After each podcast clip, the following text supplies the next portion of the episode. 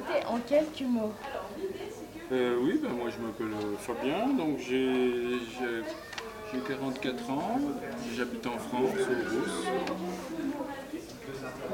Quel âge aviez-vous en 1886 Et que faisiez-vous à, cette- à l'époque? Donc en 1986, j'avais ben, j'avais 20 ans. Et puis qu'est-ce que je faisais? Ben, Je finissais mes études et puis euh, voilà, j'ai appris la nouvelle. Quelle était la chose la plus importante pour vous La chose la plus importante pour moi, vis-à-vis de la, de la catastrophe, c'est que j'avais peur que ça arrive chez nous, quoi, c'est tout.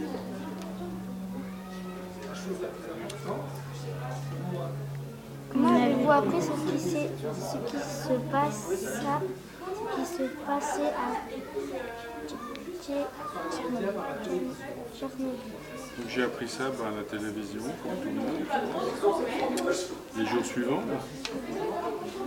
Quel était votre sentiment par rapport à ces événements? Eh ben, j'avais un petit peu peur euh, de la radioactivité, que ça arrive chez nous, que ça. Comment a-t-on parlé de la diffusion nuage radio, radioactif sur l'Europe Donc à l'époque, eh ben, ils disaient que c'était jamais venu en France, que ça tournait sur le sur l'Europe du Nord, mais jamais c'est passé en France. Ça s'est arrêté à la frontière. Ça faisait pas peur comme ça.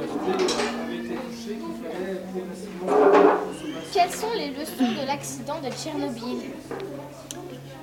Eh ben, qu'il faut faire attention avec les centrales nucléaires, pas les entretenir, des décisions trop dangereuses. Voilà. Dans quelle mesure cet événement a changé quelque chose pour vous?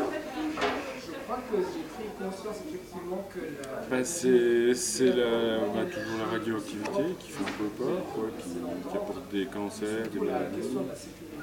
C'est ça qui est inquiétant. Quoi. Que pensez-vous de l'énergie nucléaire aujourd'hui? Je pense qu'il y a beaucoup d'autres énergies qui peuvent être utilisées à la place du nucléaire, parce que c'est quand même pas très très intéressant le nucléaire. Surtout au niveau des déchets, les stocker après, c'est pas, pas super. Merci. Coupé, c'est dans la boîte J'ai appris aussi en histoire bah, fait, les, Euh. les parents qui Ah. Comme ça s'arrête. Ah, ça s'arrête pas hum.